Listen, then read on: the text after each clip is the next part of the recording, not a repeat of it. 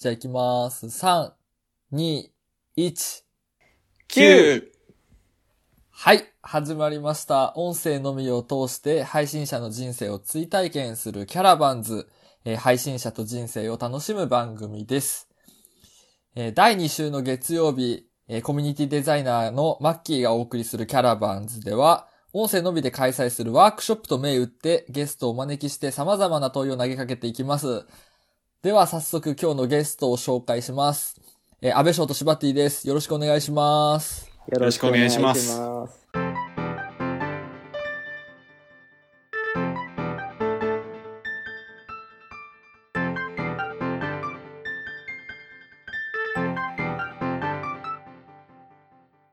ますさあ、じゃあ最初はアイスブレイクからやっていきたいと思います。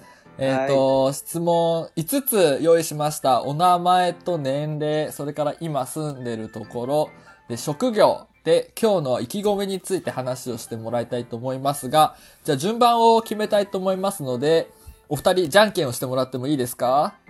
はい。最初はグー、じゃんけんぽい、チョキパッ。はい、負けた。じゃあ僕勝ったんで、じゃあ、シバッティから、僕からいきじゃあ。順番に。お願いします。はい。えっ、と、名前は、えー、僕は柴田祐樹と言います。で、あだ名が、あの、今、マッキーも呼んでくれてるように、柴ッティっていう愛称で呼ばれてますね。で、年齢は、えー、マッキーと同じ、最近僕、25歳になりました。おめでとうございます。ありがとうございます。で、今住んでるところが、あの、茨城県の土浦市っていうところで、東京からだいたい電車で1時間から1時間半ぐらいのところにいます。で職業なんですけど、実はちょっと今年、あの、秋で仕事を辞めてて、えっ、と、ちょっと今転職活動中です。またおいおいその話もできたらと思います。今日の意気込みは、ラジオって形式初めてなので、すごい、あの、不安と楽しみ、ワクワクが入り混じってる感じです。よろしくお願いします。はい、お願いします。そしたらじゃあ次、安倍翔、お願いします。はい。えー、安倍翔太郎です。安倍翔ってよ呼んでください。安倍翔です。えー、年齢は、えー、24歳です。えー、24歳です。あ、えっ、と、マッキーとシバティと同じ同級生です。えっ、と、今住んでるところは宮城の気仙沼です。職業は、えっ、と、漁師です。えっ、と、わかめ、ホタテ、ホヤの養殖をしています。えー、今日の意気込みは、えっ、と、緊張してますけど、頑張りたいと思います。よろしくお願いします。はい、お願いします。じゃあ簡単に僕も自己紹介をしときますね。えっ、と、改めまして、牧野秀則です。マッキーと呼ばれてます。えっ、と、9月に25歳になりました。アラサーの仲間入りと呼ばれてます。で、今住んでるところは高知県ですね。高知県の佐川町というところです。で、職業は町の役場で働いてます。えっ、と、主に広報とか、ブランディングとかを中心にやってます。え今日の意気込み。今日はワークショップですので気合入ってます。ラジオって感覚忘れてやっていきたいなと思います。改めてよろしくお願いします。ということで、えっ、と、僕のキャラバンでは、えー先ほど言ったように、アラサーの仲間入りをして、アラサーってなんかネガティブなイメージあるよね、とよく言われる中で、せっかくだったら最高のアラサーになってやろうじゃないかということで、30歳どうやって生きていこうってことをテーマにゲストを招きながらそのヒントを探ったり、聞いてくれる皆さんにいろんな助けを求めながらやっていけたらなというふうに思っています。で、今日のワークショップはですね、ワークショップって言っちゃったな。ワークショップは、えー過去、現在、未来の順番でいろんな問いを準備してみました。で、その問いをもとに、えーゲストの二人にいろいろ質問をしながら、えー一緒に考えていけたらなというふうに思っています。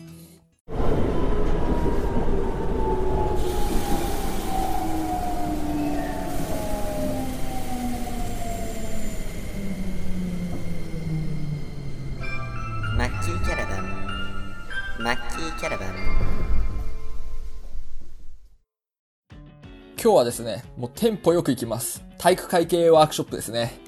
なので、バンバン質問を出してきますので、シバッティ、安倍賞の順で答えてってもらうということになりますが、準備はよろしいですか？OK です。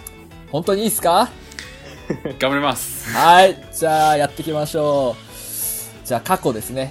第1問、えーマッキーの第一印象は？マッキーの第一印象は、僕は最初学食で気さくにちょっと話しかけてくれたのがちゃんと話したコンタクトだったんですけど別の入試組のことまだ馴染めてなかったんですごい気配りっていうか優しいんだろうなこの人みたいな感じですごい思いました。えっと、マッキーの第一印象は、えっと、出会った当初に最初にその人狼ゲームやる機会があったんですけどめちゃくちゃその強くてマッキーが頭脳戦だって心理戦があってすごい切れ者だなっていうそこで思いました。じゃあ僕二人の第一印象言いましょうか。二人の第一印象。まず、シバッキーから、いめちゃめちゃこの人、感性の人ですね。優しくてイケメンでずるいんですよ。もう僕にはないもの全部持ってます。で、次、安倍翔太郎くん、安倍翔。この人は天才ですね。もう誰も理解ができない境地にいます。ただ、うんうんって言っていつも話を聞いてくれるし、こう自分のペースで話をしてくれる、そのマイペースについつい飲まれるという不思議な力を持っていると。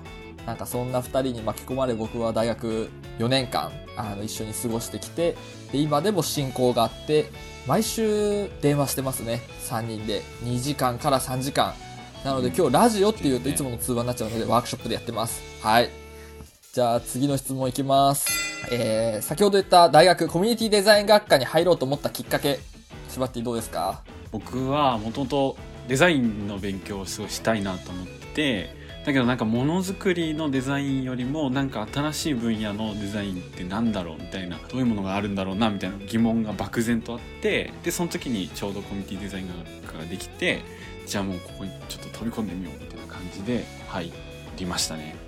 コミュニティデザイン学科に入ろうと思ったきっかけは、えー自分の地元が宮城の気仙沼なんですけど気仙沼はその東日本大震災の被災地で復興復興で街づくりをししていくこれからしていくっていう時にもっと地域の人たちを巻き込んだ形で進めることができないのかなっていうところでちょっとコミュニティデザインっていうのが分野としてなんか近いんじゃないかなっていう思ったので入りました。マッキーはどうですか？えっ、と、僕は、ふるさとを元気にしたいと言った時に、ふるさとを元気にするデザインという言葉に惹かれて、コミュニティデザイン学科に入りました。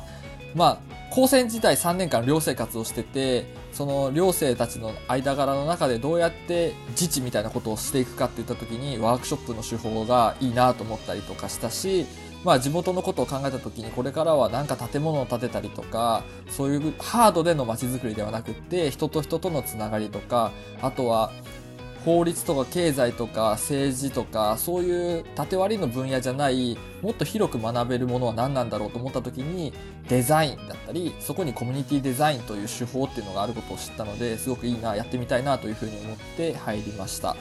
じゃあ次の質問いきましょうか。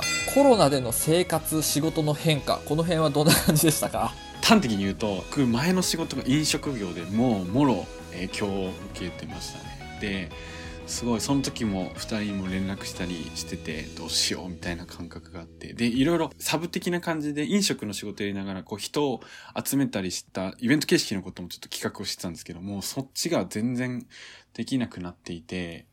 で結構だから僕はそっから飲食をずっと極めるかみたいなこう二択になっていや、ちょっとま、違う、もっとコミュニティデザインに寄ったことを一回やりてみたいなっていう思いで、秋口に、えっと、今の仕事を辞めたっていうか変化が、だめちゃめちゃこの中で3人では大きい変化かなっていうふうに思います。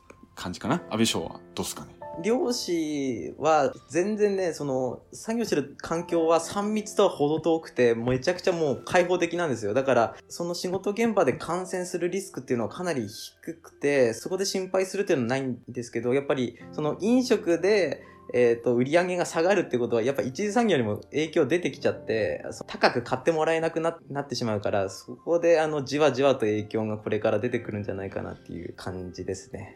はい。マッキーはどうですか？僕は仕事面でいくと、かなりそのデジタル、デジタルガバメントじゃないですけど、なんかそういったことの動きが加速したなというふうに思っていて、まあその恩恵ももちろん受けているので、全国の講演会とか、そういうセミナーみたいなものに、えー今住んでる高知県から参加することができるようになったりとか、逆に仲間たちともそうやってやり取りをする頻度が増えたっていうのは良かったなというふうに思ってます。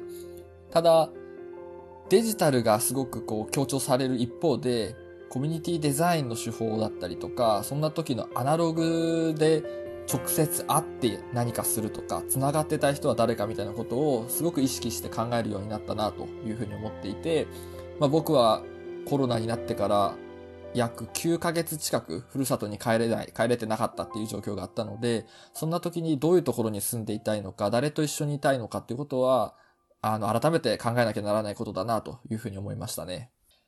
急に真面目な話になっちゃった。よし行こう。ね。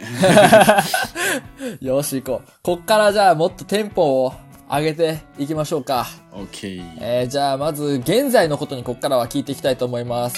簡単です。好きな色は何ですか？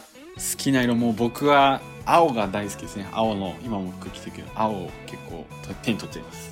あ、じゃあどうですか？今は黒ですか？あー渋い。意外だったわ。うん、なんか、ちょっとそういうのを意識し始めましたね。いや、もっと昔は派手だったんですけど、落ち着いてしまいました。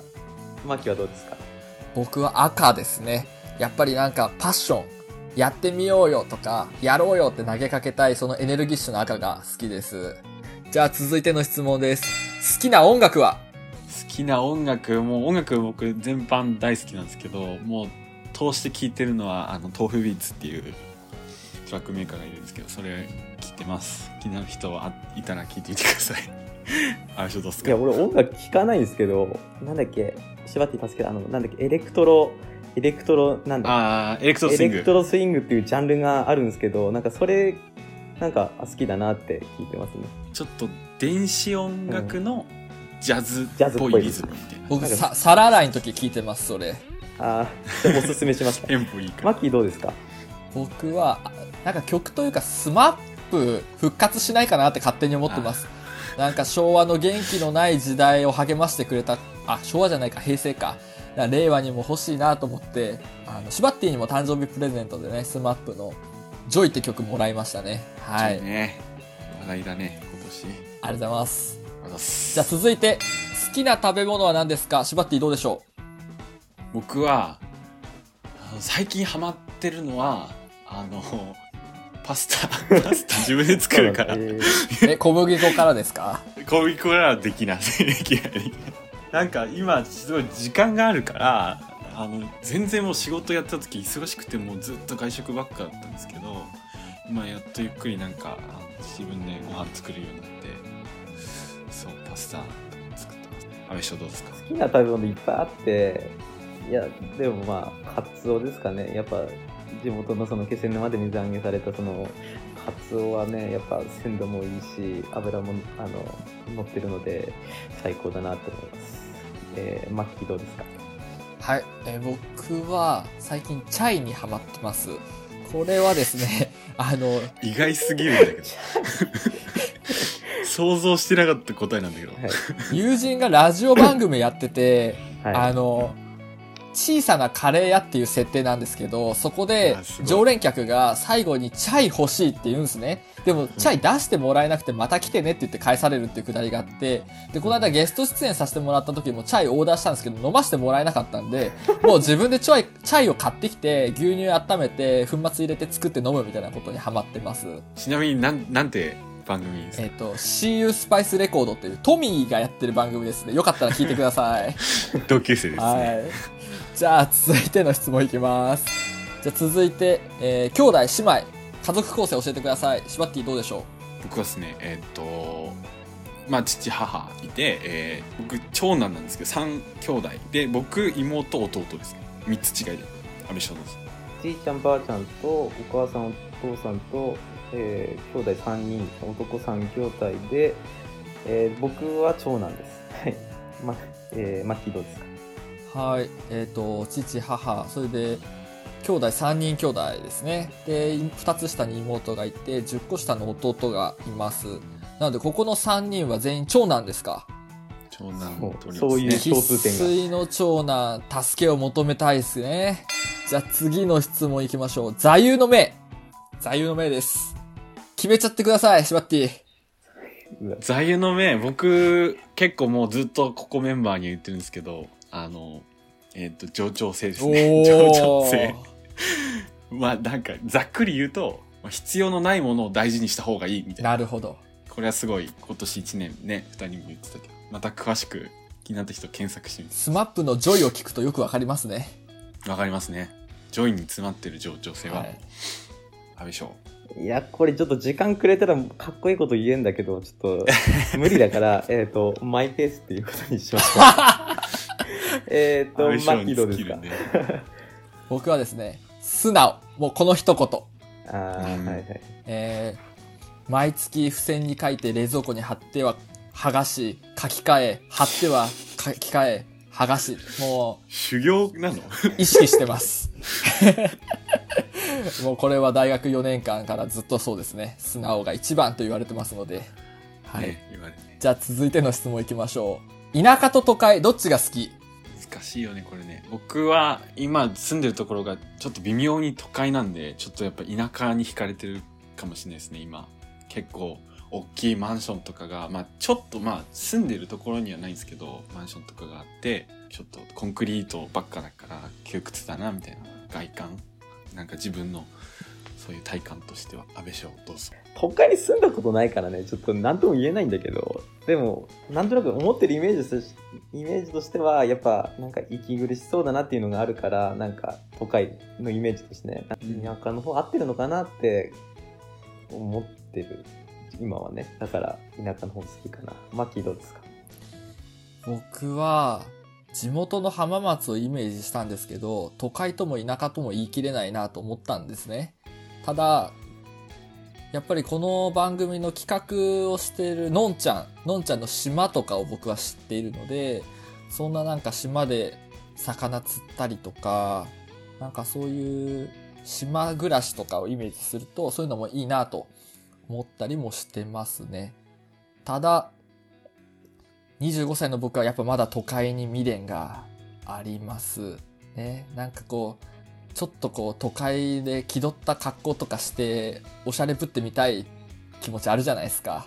そうだねだから今は都会かな。おー素直にでもだいぶ長靴が似合うようになってきたと思ってんだけどな。安倍所には負けるけど。みたいな感じですね。まあ我々はすごいローカルな、そういう地域とかの密接に関わりながら、ね、学生時代もやってきたので、やっぱ田舎のいいとこたくさん知ってる分、田舎もいいなと思いながらも、都会ともやっぱ比較したくなる感じはありますよね。一個だけ一個だけ言っていい僕？じゃあその田舎都会の話で、あの田舎の方が惹かれるなって今の話の流れだったんだけど、うん。やっぱ田舎にななりがちっていうか、うん。で僕が困るなって思うのはやっぱ結構本屋があって、はいはいはい。うん本屋はやっぱね都会というかある程度地方都市の方が面白いのがあるんだよなっていうちょっとジレンマをふわってよく言ったからちょっとその話をしてなるほど。確かにね。じゃあちょっと、今回の回はこの辺で一旦区切っときましょうか。はい過去と現在の途中までについて Q&A 形式体育会系ワークショップでテンポよくやってきましたけどだいぶちょっとうん疲れてきたようなので一回ここで 飲水タイムかハーフタイム的な感じでね後半戦に向けてまた次回12月の23日の配信で、嘘です。21日です。パチコ今度は現在の途中から未来についてを話をしていけたらなというふうに思ってます。ということでじゃあひとまず一回ここで区切りましょうか。はい、はい。はい、安倍翔柴ッティありがとうございました。ありがとうありがとうございます